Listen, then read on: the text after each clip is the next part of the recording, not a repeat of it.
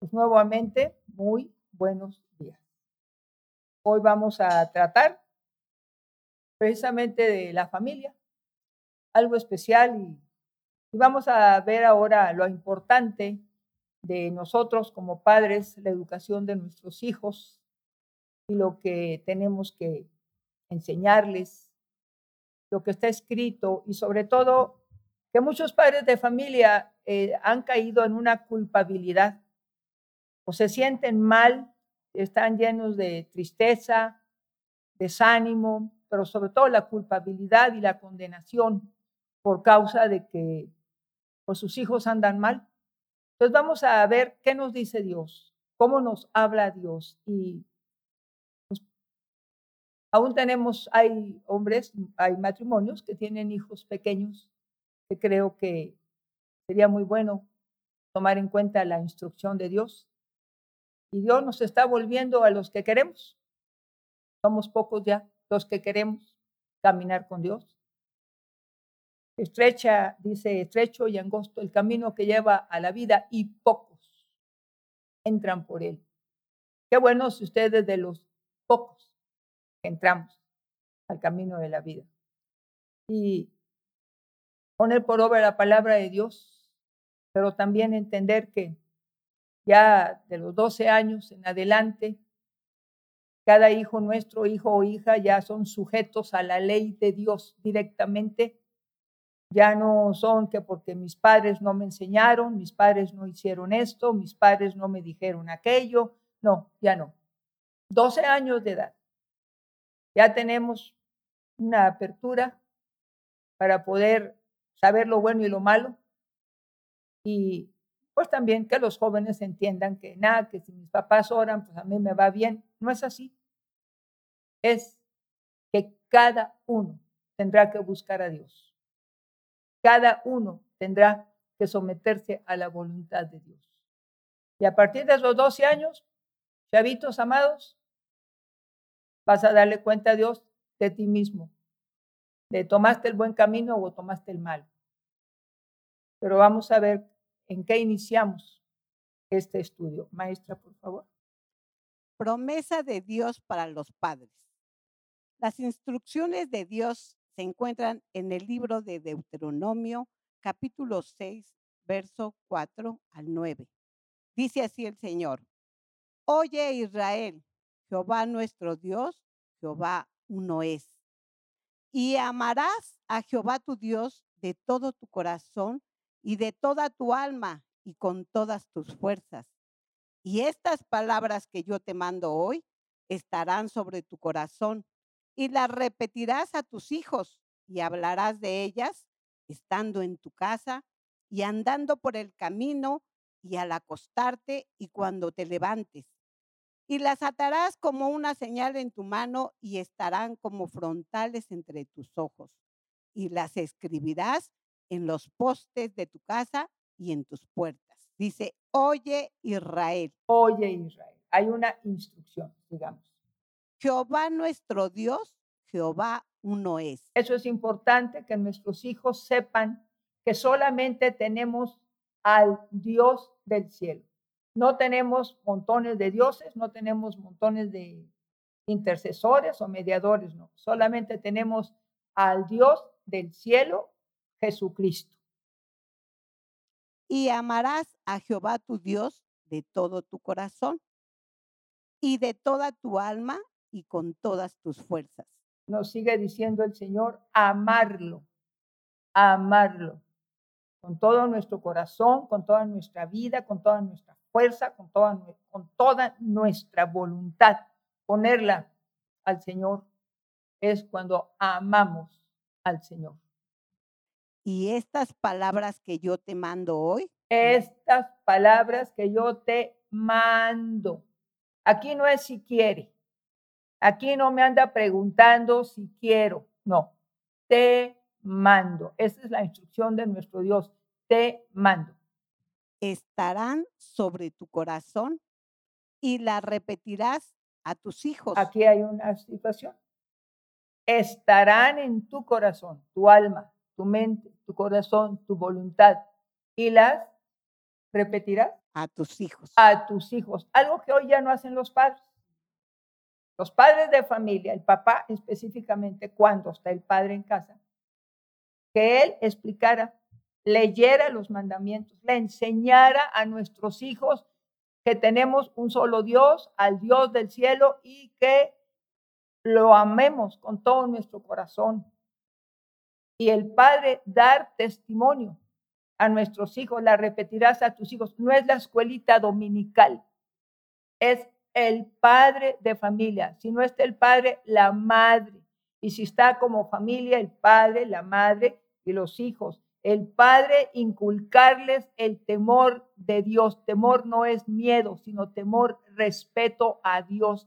Y se les va enseñando desde pequeños a los nuestros niños quién es Dios. Digamos.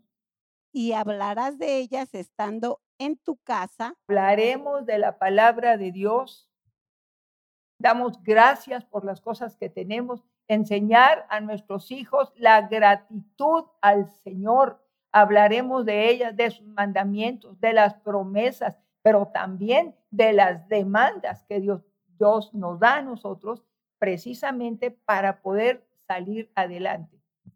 Y andando por el camino. Andando en todo tiempo. A veces vamos en el coche. No es que todo el día estemos hablando de Dios, no, pero siempre sale el Señor a nuestra plática. A veces vamos platicando, ¿no? Qué bueno, que damos gracias a Dios porque estuvimos en la escuela, nos fue muy bien, saqué muy buenas calificaciones.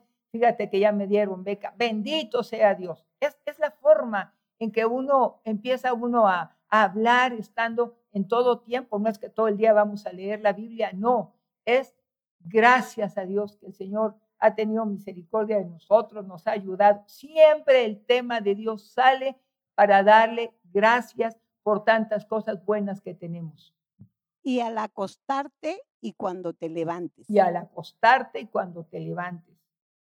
Yo me acuerdo que a, Vanessa y a los nietos, a Mauri y a Damaris, yo les contaba la palabra de Dios. Tenía un libro que eran las historias de la Biblia y les contaba, se acostaban en la noche ya me decían, mami, ya estamos listos.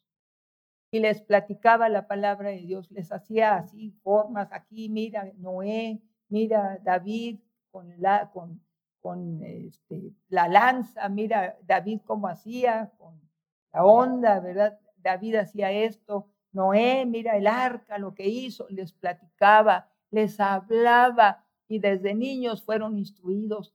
Y cuando ellos regresaban de la escuela, Teníamos un rato, mi esposo trabajaba, pero yo tenía un rato con ellos y les hablaba. Vamos a leer ahora un salmo y les iba explicando los salmos que por la edad de ellos pudieran entender, salmos que cantábamos, salmos que platicábamos de, la gracia, de la gracia de Dios sobre nosotros, unos salmos donde decíamos, mira, nuestros enemigos, Dios los quita, el ángel del Señor está con nosotros y les empezaba a hablar de la palabra de Dios, también tanto en la noche como en el día. Y las atarás como una señal en tu mano y estarán como frontales entre tus ojos. Y así es. Entonces nos dice a nosotros padres, ¿cómo estarán frontales aquí? La palabra de Dios aquí morando en nuestra cabecita linda. Y las atamos en nuestras manos, que es la palabra, nuestros hechos los hechos que nosotros tenemos es cómo educar a nuestros hijos. Dios nos da la guianza, la dirección de instruir a nuestros hijos. Y muchos de nosotros pues ya no lo hacemos, ya nos hemos olvidado de hablarles la palabra y decimos, pues hay que crezcan, hay, cuando crezcan a ver que escojan lo que quieren. Eso no nos manda Dios a nosotros como cristianos. Nos manda instruirlos en su ley. Entonces, cuando nosotros no lo estamos haciendo, Estamos mal formando el carácter de los hijos, mal formando. Niños rebeldes, vénganse a ver la palabra. Ay, no, qué aburrido. Bueno, déjalos que se vayan. Se los va a quitar el mundo. Van a aprender del mundo. La televisión los va a ganar en todo. Videos, todo lo que ellos quieran ver. Nosotros ya no tendremos cuidado de ellos porque no tuvimos el cuidado de instruirlos. Por eso Dios nuevamente está hablándonos de volver a las sendas antiguas tomar la palabra de Dios, nuestros hechos, la palabra de Dios morando aquí. Todo lo que le enseñamos a los hijos es la moral de Dios, el respeto, el respeto a nuestros semejantes, el respeto a los adultos, el respeto a los maestros. Ya tampoco nos ponemos a hablar de eso con los hijos. Y son niños que van creciendo sin Dios, sin ninguna instrucción de nada, rebeldes, groseros en la escuela, groseros con los padres, groseros con todo el mundo, se burlan de todo el mundo y se les, ya, se les llama ya grandes burladores. Por eso Dios nos está instruyendo nuestros hechos, que son las manos atadas en nuestras manos. ¿Qué es lo que dice Dios que hagamos? Bendecir a nuestros hijos, no hablarles mal, que no sacó la calificación del 10, es que eres un, que sacó un 8, un 7, es que eres un tonto, es, no, qué bueno, pero le puedes echar más ganas, tienes más capacidad para salir adelante. Cuando no puedas estudiar bien, cuando no se te grabe algo, uno les instruye a sus hijos así.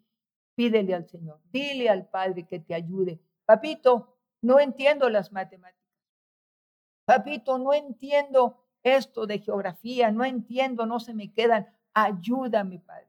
Cuando los padres, estos son los hechos, estas son lo que está atados en nuestras manos, es la instrucción para con nuestros hijos. Pídele, hijo, a Dios. El Señor te va a aclarar.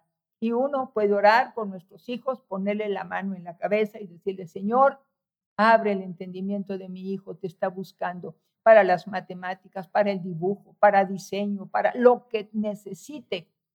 Y esos hechos, los hijos, se les van quedando grabados, que los padres orábamos por ellos, o que nos pusimos un momentito, nos hincábamos un momentito y hablábamos, Señor, llevamos a nuestro hijo que repita, Señor, dame sabiduría, no entiendo esto. Estos son los hechos frontales en mi cabeza, la palabra y los hechos, la actuación que nosotros debemos tener con nuestros hijos. Abre el entendimiento de mi hijo, de mi hija, Señor, ábrelo. Está batallando, dale sabiduría. Y los niños se van acostumbrando que tenemos a un Padre en los cielos que nos escucha el clamor y las escribirás en los postes de tu casa y en tus puertas. No es que usted ande comprando ahí retablos de la palabra de Dios en todos lados, no. Es que donde quiera que estemos, dentro de casa, fuera de casa, los hijos nos conozcan igual. No que nos conozcan de una forma dentro, groseros, mal hablados, sin orden, los hijos sin límites, Ah, pero salimos y tenemos una apariencia muy buena. Hola, vecino. Hola, ¿cómo estás, joven? Hola. Y entonces, pues no estamos viviendo la palabra, ni dentro de casa, pero en la calle, como que somos muy amables. Entonces tenemos que aprender a ser igual adentro de la casa y fuera de la casa, donde quiera se nos conozcan por el buen testimonio que tenemos. A pesar de que Dios les había ordenado a los padres de familia que hablaran a sus hijos sobre sus maravillas, el pueblo lo dejó de hacer como está escrito en el libro de jueces capítulo 2, verso 10, y dice así el Señor, y toda aquella generación también fue reunida a sus padres, y se levantó después de ellos otra generación que no conocía a Jehová ni la obra que él había hecho por Israel. Fíjese, ya habían, estábamos hablando de Deuteronomio, el libro que sigue jueces. Ya los padres se habían olvidado de enseñarles todo lo que Dios había hecho, cómo habían salido de Egipto, cómo habían cruzado el desierto, cómo Dios le había dado las leyes, cómo el Señor los había introducido en una tierra preciosa, en una tierra que Dios había prometido dárselas a su pueblo y no enseñaron la palabra de Dios. ¿Y sabe qué? Fueron abatidos, siempre les iba muy mal al pueblo porque no se les enseñó la palabra de Dios. Dice, una generación murió y la otra no había conocido nada de Dios. Y era el pueblo hebreo. Era el pueblo que Dios había sacado. Pero los padres se olvidaron de los mandamientos, como hoy tristemente muchos de nosotros llamados cristianos se nos ha olvidado instruir a nuestros hijos. El Señor nos deja su promesa escrita para aquellos padres que son fieles a Dios. En el libro de Salmos 112, 2, dice así, su descendencia será poderosa en la tierra, la generación de los rectos será bendita. Qué maravillosa. Nuestros hijos será poderosa. Dios nos dice que nuestra descendencia será bendita, será poderosa, será fuerte, será vigorosa, será decente, tendrá la moral de Dios. Y hoy, ¿cuántos padres de familia lloran por un hijo en la cárcel? ¿Cuántas madres de familia con todo el dolor de su corazón buscando a las hijas, a los hijos secuestrados o se les fueron o haciendo mal? Vaya usted a saber qué. Porque no se tuvo el tiempo para instruir a nuestros hijos.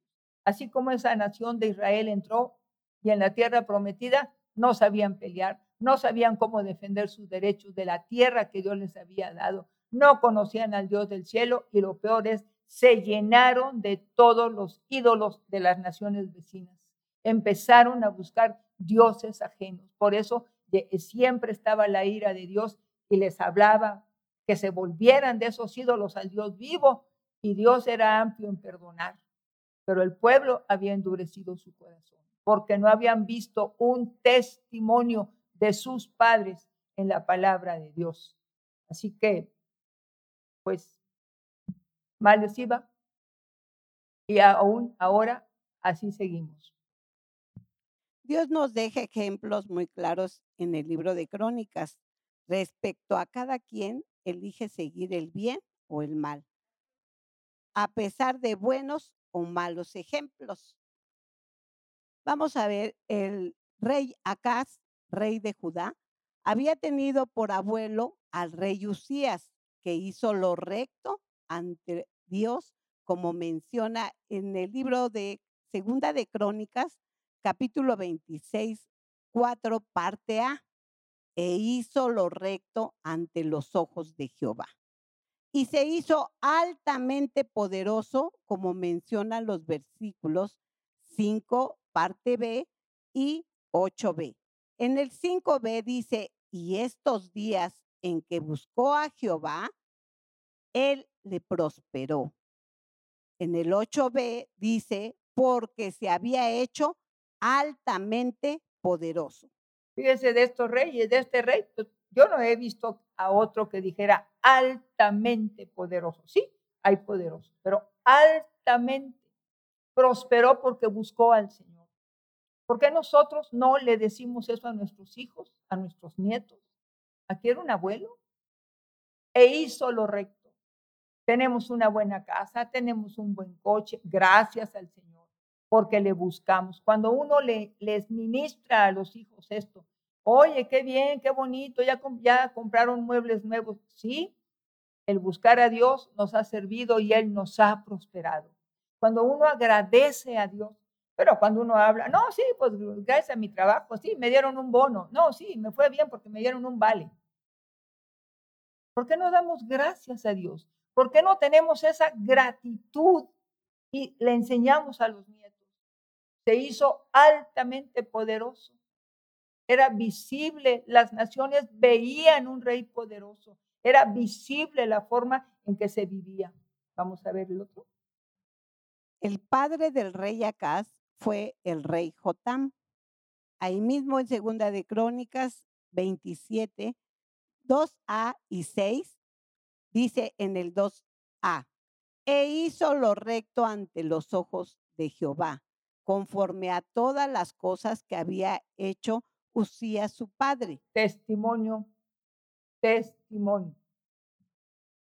En el 6 dice, así que Jotam se hizo fuerte porque preparó sus caminos delante de Jehová su Dios. Fíjese la, la fortaleza. ¿Qué había visto Jotam? El testimonio. Y si nos vamos más arriba, antes de Usías era Amasías, que también hizo lo recto. Entonces ya tenemos un Usías, que era el abuelo. Ya tenemos Jotam, que era el hijo. Y sencillamente ellos mostraron la obra de Dios. Acuérdense que le dije, 12 años, ya entrando a los 13, ya somos sujetos uno por uno a la ley de Dios. Y aquí ya tenemos voluntad para seguir o no seguir. Así que aquí un abuelo y el hijo Jotam siguió el camino que le había mostrado el abuelo. Igual, por eso dice que se fortaleció, prosperó, le fue muy bien, porque buscó al Señor en su tiempo, cuando él fue rey de Israel y trajo obviamente a la nación una gran bendición. Era una nación poderosa Israel. Sin embargo, el rey Acaz fue el peor rey de Judá. Pasó a su hijo por fuego. Fue dado a goreros, adivinos. Hizo alianzas impías. Contaminó el templo de Dios. Adoró a dioses ajenos. Quitó el culto a Dios y cerró el templo. Lo tenemos escrito en Segunda de Crónicas 28:1. Dice así el Señor: de 20 años era Acaz cuando comenzó a reinar y 16 años reinó en Jerusalén, mas no hizo lo recto ante los ojos de Jehová como David su padre. Fíjese, él había tenido un testimonio de un abuelo y de su padre, pero él, él decidió ser rebelde al Señor. Y aquí yo hablo con padres que han tenido dolor o culpabilidad o condenación porque su hijo le salió malo. Usted dio el testimonio, usted le habló la palabra, usted lo encaminó por el camino de Dios, usted le habló de las maravillas de Dios, no tenga culpabilidad ni condenación. Usted cumplió el mandato de Dios. El hijo aquí, acá ya tenía edad, 20 años. Ya tenía edad para decidir lo bueno y lo malo. Y tenía un abuelo y tuvo un padre excelente. Sin embargo, no le importó la palabra de Dios. No le interesó la palabra. Y cuando sube al reino, 16 años reinó malvado. Fue el peor rey. Hay otros, ser, pero ahorita, en este tiempo, el peor rey. Hizo terribles cosas. Dice que quemó a sus hijos, los pasó por el fuego, era agorero, era sortílego, le gustaba todo ese tipo de cosas, todo el ocultismo, todo lo malo, trajo dioses de Damasco, los adoró, los metió en la casa de Dios y luego se hartó, sacó todo, quebró todos los utensilios de la casa de Dios y ¿qué hizo? Cerró el templo y al pueblo le quitó el culto a Dios. Ese no había sido el ejemplo ni de su abuelo ni de su padre, pero él, él decidió ser malo y no hay un solo versículo que nos diga que él pidió perdón o se arrepintió. Así que padre de familia, si a ti te ha pasado que un hijo, una hija no han seguido el camino del Señor, a ti te quiero decir, no te sientas culpable, no te sientas lleno de condenación, porque si tú has hecho lo que Dios te ha dado de mandato, tú has tratado con todo tu corazón que tus hijos honren y respeten a Dios y ellos no lo hicieron, no es tu culpa. Ya entre los 12 a los 13 años es donde ellos ya toman decisiones. Hacen muchas cosas o para bien o para mal. Tenemos buenos estudiantes. Dentro de una casa ah, pueden haber dos, tres hijos. Dos obedecen, uno es rebelde. O dos son rebeldes y uno obedece.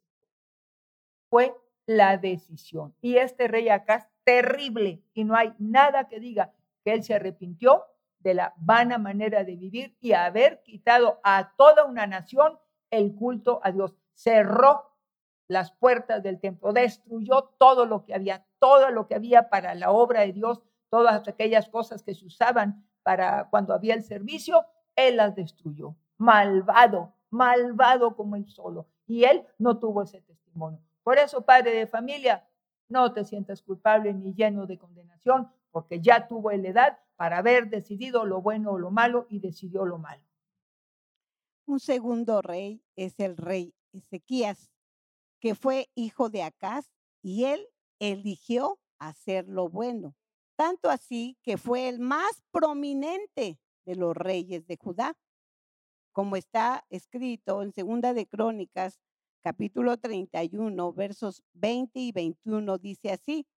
De esta manera hizo Ezequías en todo Judá y ejecutó lo bueno, recto y verdadero delante de Jehová su Dios. En el 21 dice, en todo en cuanto emprendió en el servicio de la casa de Dios, de acuerdo con la ley y los mandamientos, buscó a su Dios, lo hizo de todo corazón y fue prosperado. También en, ahí mismo en Crónicas, capítulo 32, verso 27, dice así, tuvo Ezequías riquezas y gloria y muchas en gran manera, y adquirió tesoros de plata y oro, piedras preciosas, perfumes, escudos y toda clase de joyas deseables. Fíjese este rey, Ezequías, hijo de este malvado rey Acaz, viendo todo lo que hacía su padre, él le gustó más lo que su abuelo ya en este tiempo, era. Y Ezequías dice que restauró la Pascua y que no, no hubo otra Pascua más hermosa que la de él después de Salomón en aquel tiempo. Que fue algo maravilloso. Vino y restauró el templo, sacó toda la inmundicia que su padre Acaz había hecho. Restauró todo, restauró el culto a Dios. ¿Se da cuenta? No le gustó el testimonio de su padre, no le gustó la maldad de su padre, no estuvo de acuerdo con un padre malvado que llevó a la nación de Israel a lo más bajo, a la perdición, a la pobreza, a ser continuamente perseguidos por los enemigos, por los filisteos que odiaban al pueblo de Israel. Y este hijo no le pareció. Y él, cuando ya hereda el trono, él empieza a limpiar, a quitar todo aquello y dice que fue prosperado en todo. Cuando él murió, dice que buscaron el lugar más prominente entre los reyes de Israel porque fue un rey maravilloso, un rey que amó al Señor con todo su corazón, que no le gustó los caminos de su padre. Ahora en este tiempo hay padres borrachos, padres golpeadores, padres maldicientes, padres de algunos, y hay hijos que no les guste esa vida. Y dice uno, ¿cómo es posible que este hijo se porte tan bien con el padre que tiene, tan terrible? Hay padres malvados, pero hay hijos que aún viendo la maldad del padre, jamás irán de acuerdo con él. Por eso es voluntario. Y él, Ezequías, creo que quedó más con el Señor por causa de su abuelo. Jotam, que era el padre de acá. Quedó él mejor. Yo quiero ser como mi abuelo. Y prefirió el camino del Señor. Y tuvo riquezas, y tuvo honra, y fue conocido en todas las naciones. Y fue esa nación de Israel nuevamente levantada, prosperada, llena de poder, y todas las naciones temblaban cuando se decía algo de Israel, porque había, el Dios, había un hombre, Ezequías, que amó a Dios, levantó la nación, le hizo todo lo bueno con Dios y Dios lo prosperó. Y lo hizo un hombre con muchas riquezas, con mucho poder. Y así fue prominente, en lugar más prominente, ahí fue enterrado, porque fue el mejor rey, restaurando el culto a Dios y restaurando todas las cosas y llevando a la nación a uno de los lugares más altos a nivel del mundo. Era conocido Israel como una nación poderosa en todo por un rey Ezequías y hijo, y él siendo hijo de un padre malvado. Y él escogió la mejor parte al Señor. El tercer rey es Manasés. Fue el hijo del rey Ezequías y fue uno de los más sanguinarios reyes que tuvo Judá. Hizo todo lo malo ante Dios Así lo dejó el Señor escrito en Segunda de Crónicas 33:2 dice así: Pero hizo lo malo ante los ojos de Jehová, conforme a las abominaciones de las naciones que Jehová había echado de delante de los hijos de Israel. Fíjese, habiendo visto este hijo, Manasés, todo lo bueno de su padre con testimonio, disfrutando la riqueza de su padre, disfrutando todo, escogió ahora sí el camino del abuelo Acaz, ser malo.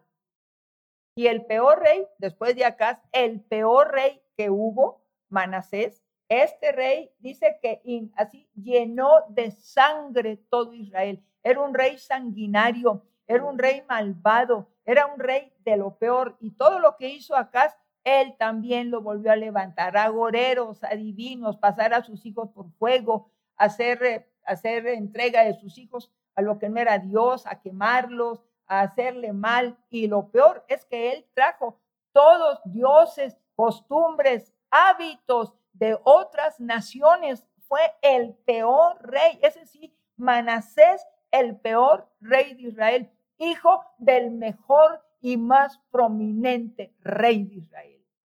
Por eso, padre de familia, ¿dónde estás? ¿Has hecho lo bueno y te han salido malos hijos? Tu hijo o tu hija escogió lo peor. No es tu carga ni es tu culpabilidad. Y aquí vemos un rey de lo mejor y el hijo decidió ser malvado, malvado. Pero vamos a ver qué actitud tuvo Manasés. Dios cumple su palabra y Manasés se arrepiente. Escrito está en segundo libro de Crónicas, capítulo 33, versos 12 y 13. El 12 dice así. Mas luego que fue puesto en angustia, oró a Jehová su Dios humillado grandemente en la presencia del Dios de sus padres. 13. Y habiendo orado a él, fue atendido, pues Dios oyó su oración y lo restauró a Jerusalén, a su reino. Entonces reconoció Manasés que Jehová era Dios. Fíjese, Dios lo manda y hace que lo tomen preso y lo manden a Babilonia haga cuenta la cárcel más tremenda, como la que teníamos en México. Ese eh, era como la San Quintín allá de, Estados Unidos o algo así. Esas, cárceles espantosas, lo más tremendo, ¿verdad? Y esas cárceles, esa cárcel, ahí fue dar Manasés. Dios da la orden que lo lleven preso. Allá lo llevan preso. Y allá, estando en angustias, entró un dolor, una angustia terrible, sabía que lo iban a matar. Sabía que eh, ahí donde estaba, en Babilonia, ahí lo iban a matar. Porque Babilonia era enemigo totalmente de Israel. Y él oró, se humilló, dice, grandemente, cosa que acá nunca hizo. Él se humilló grandemente. Y dice nada más que Dios lo veía. Y dice, y lo vio Dios. Y lo oyó. No importa lo que haya hecho en Israel, Dios hizo a un lado tanta maldad de este rey y solamente oyó el corazón humillado de Manasés. Y Jehová, dice, lo oyó. Y si él oró estando en angustias y Jehová lo oyó. Y aparte de todo, el Señor vuelve a dar la orden que suelten a Manasés de esa cárcel tan terrible, que era lo más espantoso que hubiera. No había comida, no había nada en que taparse, estaba muy frío, lleno de humedad, estaban con, tenía con grilletes, tenían ahí con una bola que les ponen a un lado ahí en el pie, no se podían mover en un solo lugar, una oscuridad, espantoso, lleno de animales, ratas, nada de las cárceles más espantosas. La cárcel de Lecumberri, la de México, es la más horrible, horrible cárcel que se hubiera podido conocer. Y esa cárcel de, de Lecumberri ahora le hicieron una biblioteca. Imagínense ahí, era lo más espantoso que puede haber de una cárcel. Y así fue. Entonces, pues oró, Dios lo oyó, ¿y qué hace más Dios? todo el pecado, todo lo que hizo, lo hizo a un lado Dios. Lo trajo nuevamente, da órdenes, ya sabe que Dios ordena y lo que tenga que hacer, lo soltaron, se viene a Israel y no solamente llega a, llega a Jerusalén, lo restituye en el reino. Ese es nuestro Dios. lo restituyó al reino. No puso Dios, no, es que fuiste y fuiste y fuiste, hiciste malvado. No, no. Dios perdonó. Pero el corazón de este hombre se humilló grandemente. Dios sabía que no estaba mintiendo. Y entonces viene y ah, restaura nuevamente todo, como lo había hecho ya su padre, restaura nuevamente todo, arregla todo, hace que la nación se vuelva al Señor. Y dice, ¿verdad? Que cuando se vuelve al Señor, todo, todo fue diferente, dice, y reconoció que Jehová era Dios. Ahora fíjense nada más, Dios lo hizo todo a un lado. Y el Señor, por la actitud de él, fue restaurado todo. Ahora no sabemos cómo haya quedado la nación de Israel después de estar tan educada a, los ídolos, a tener ídolos, a tener... Ya ve que hoy mucha gente se llama cristiana, pero como quiere enciende su velador al muertito por si anda perdido el muertito. Ya ve que hoy, aunque mucha gente ya ha sido perdonada y conoce a Dios, ahí se va el día de muertitos, ¿verdad? Allá a, esperar que va, va, a venir su papá o su mamá o va a venir alguien, y ahí van y cenan y le llevan la comida y le llevan mariachi y todo y se dicen cristianos. Y siguen haciendo lo mismo que hacen las naciones, pero se dicen cristianos. Entonces, no sé cómo haya quedado la nación de Israel, ya muy acostumbrada a los ídolos, a otros dioses, a pedirle a lo que no es Dios, a hacer mandas, a andar ahí de rodillas, a hacer no sé cuántas cosas que pueden hacer, pidiéndole a otros dioses y no volviendo su, rostro y su corazón al Dios del cielo. Pero, pero al menos en cuanto a este rey que vuelve a tomar el reino porque Dios lo vuelve a restaurar, él hizo que la nación se volviera. Vaya usted a saber si todo el mundo hizo caso, pero al menos este rey se vuelve al Señor. Y esto hace que el corazón de los hijos aprendan a temer a Dios si nosotros queremos, cuando les enseñamos. Y aunque les enseñemos y ellos dicen, no quiero nada con Dios, usted, padre de familia, no se cargue. Yo le enseñaba a la gente, mire, a veces la necesidad de estarle hable y hable y hable a un hijo terco o a una hija terca, lo único que hacemos es que se enojen nuestros hijos. A usted le digo una cosa, deje de hablarle de Dios, ya está grande, deje de mencionarle la palabra Dios a sus hijos. Pero a Dios no le deje usted de rogar por sus hijos. Usted no le hable nada a sus hijos, pero a Dios, Señor, por el hijo. Señor, por la hija. A Dios sí, háblele de sus hijos. Y Dios va a tener misericordia. Para todos aquellos padres que han decidido no seguir el camino de Dios, se deja escrito en Oseas 4, 6 parte B. Por cuanto desechaste el conocimiento, yo te echaré del sacerdocio, y porque olvidaste la ley de tu Dios, también yo me olvidaré de tus hijos. Fíjese lo que dice Dios. Para aquellos padres que oyendo el mandamiento, vuélvete a Dios, educa a tus hijos, instruye al niño en su camino, y aun cuando fuere viejo, ese camino de Dios que tú le enseñaste nunca se le apartará del corazón al hijo. Instruye al niño en su camino. Tú que has oído y no haces caso, tú que desechas la palabra, a ti, padre de familia, que se te está diciendo hoy, educa a tus hijos. Tus hijos no son los que dicen, yo no veo el culto. Ah, bueno, que se vayan, déjalos, vieja, que se vayan. No, Señor. Mientras sus hijos estén en su casa bajo la autoridad de usted, sus hijos tienen que someterse a lo que usted les está enseñando. No está enseñando un camino de perdición, sino un camino de bendición. Pero si usted es, ay, déjalos, déjalos, que escojan, ay, cuando crezcan, que escojan lo que quieren. No les vamos a inculcar nada. Que ellos cuando crezcan, escojan lo que quieren creer. Pues padre de familia, aquí hay un mandamiento terrible. Por cuanto desechaste el conocimiento. ¿Qué más dice, maestra? Léalo, por Yo te echaré del sacerdocio. Ahí yo te echaré del sacerdocio. Significa que Dios a usted no lo va a oír, porque usted voluntariamente desechó el conocimiento de Dios. ¿Y por cuánto? Y porque olvidaste la ley de tu Dios. Porque olvidaste la ley de tu Dios, porque no me tomaste en cuenta, porque no te importó mi palabra, porque dejaste a tus hijos sin límites, que crecieran como animalitos salvajes. Yo, también, me olvidaré, me olvidaré de, tus hijos. hijos. Ese es un juicio.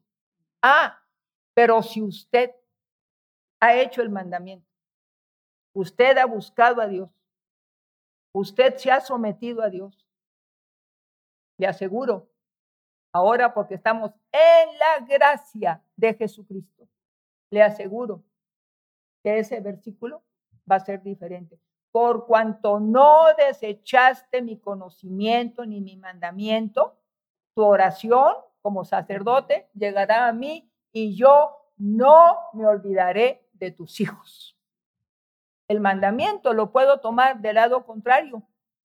En lugar de un juicio de Dios, lo tomo como una bendición de Dios. Yo guardo la ley de Dios. Mis hijos se perdieron. Señor, hoy estamos en el tiempo de la gracia. Te suplico, Padre, tu palabra dice que donde quiera que estuviera mi hijo, tu palabra dice que en cualquier, cualquier lugar, de ahí tú le quitarás esa cautividad. Cautivo del vicio, de la droga, cautivo en una cárcel, cautivo de lo que sea. Dios le va a responder, Padre de familia. Porque usted no desechó el mandamiento. Porque usted le pidió al Señor, usted le enseñó a sus hijos la palabra de Dios y que ellos agarraron camino perverso, pues Dios hará que aquellos que han cautivado a su hijo, cualquier cosa que lo haya cautivado, Dios le va a usted oír su ruego por sus hijos y aunque vengan como vengan, aunque se mueran jóvenes, tenga usted la seguridad que su hijo no se va a perder en el infierno tenga usted la seguridad. Así como vemos este Manasés, se humilló grandemente. Si nosotros como padres nos humillamos delante de Dios, Señor, yo no puedo hacer nada con los hijos. Toma control de, mis hijos, toma control de mi hija, toma control de mi hijo, Señor. Padre, donde quiera que se encuentre, Señor, tú tienes pueblo donde quiera. Háblale a mi hijo, háblale a mi hija. Está en la cárcel, ahí le va a llegar la palabra en la cárcel está en donde esté, ahí le va a llegar la palabra. Anda drogado, alguien se va a acercar a él y le va a decir, Dios te puede sacar de eso. Otro que fue drogadicto le va a venir a hablar, yo te entiendo, ven, yo te ayudo. Créame que Dios siempre enviará a alguien por su hijo cuando usted nunca ha dejado el mandamiento de Dios. Dios le responderá con buenas cosas. Y entonces ese juicio que está ahí por cuanto no desechaste mi conocimiento, pueblito, por cuanto tomaste mi palabra en tus manos, por cuanto fue tu delicia y la hablaste a tus hijos, yo no desecharé la oración que haces por tu hijo y de donde esté cautivo, lo traeré. Yo no me olvidaré de tus hijos. Fíjese nada más, ahora, padre de familia, usted determina, ¿quiere el bien o quiere el mal? Tómelo en cuenta porque le hemos dado el conocimiento. Entonces, padre de familia, de veras, vuélvete a los pies del Señor. Nuestros hijos los, los, está ganando el mundo. No dejes que tus hijos hagan lo que quieran en su casa. Nunca te hablaré de golpes, nunca te hablaré de maltrato, nunca te hablaré de que les des una vida de perros. No. Pero cuando tú como padre desde niño, desde niño, tú te sientas, platicas, les hablas y el nombre Dios siempre está en tu boca, créeme que esa palabra, aunque se vaya por camino torcido allá, muy lejos, ese camino que le enseñaste, un día el Espíritu de Dios te lo recordará, ese camino precioso llamado Jesucristo. Ahí va a estar pegadito a él y él va a decir, mi Padre me enseñó, gracias porque este camino llamado Jesucristo, aquí está otra vez, me está siguiendo y no me deja que me pierda. Créalo. Créalo. Vuélvase al Señor. Vuélvase al Señor, Padre de familia. Voy a orar un momentito por usted. Señor, en el nombre de Jesús, te ruego, Padre, que sea quitada toda carga de condenación y de culpabilidad de todo este pueblito santo, de padre o madre, que tengan esa carga, que ellos son culpables porque sus hijos ahora decidieron ser malos. Tu palabra dice que cada quien llevará su propia carga, Señor, y que cada uno dará cuenta de sí mismo delante de ti, Señor. Ya quitada la carga de condenación sobre estos padres de familia y sea puesta, Señor, tu paz, porque ellos han podido ver, Señor, que cada quien toma su camino y de un hijo, de un padre bueno, un hijo malo, y de un, ahora un padre malo, tiene un hijo bueno. Señor, tú restauras todas las cosas. Por eso, Padre, en el nombre de Jesús, yo digo, ninguna condenación hay para los que andan en Cristo Jesús, los que no andan conforme a la carne, sino conforme a la voluntad de Dios, sino conforme a tu Espíritu, Señor.